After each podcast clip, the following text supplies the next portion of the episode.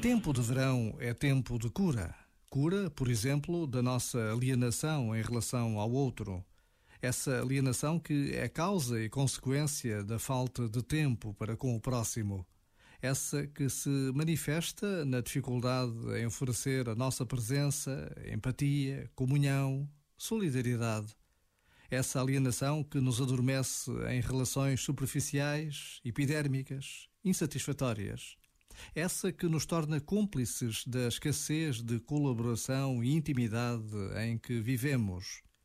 O que nos salva é que cada sintoma é também sinal do caminho de cura, ou seja, do caminho de regresso a casa. Já agora, vale a pena pensar nisto. Este momento está disponível em podcast no site e na app da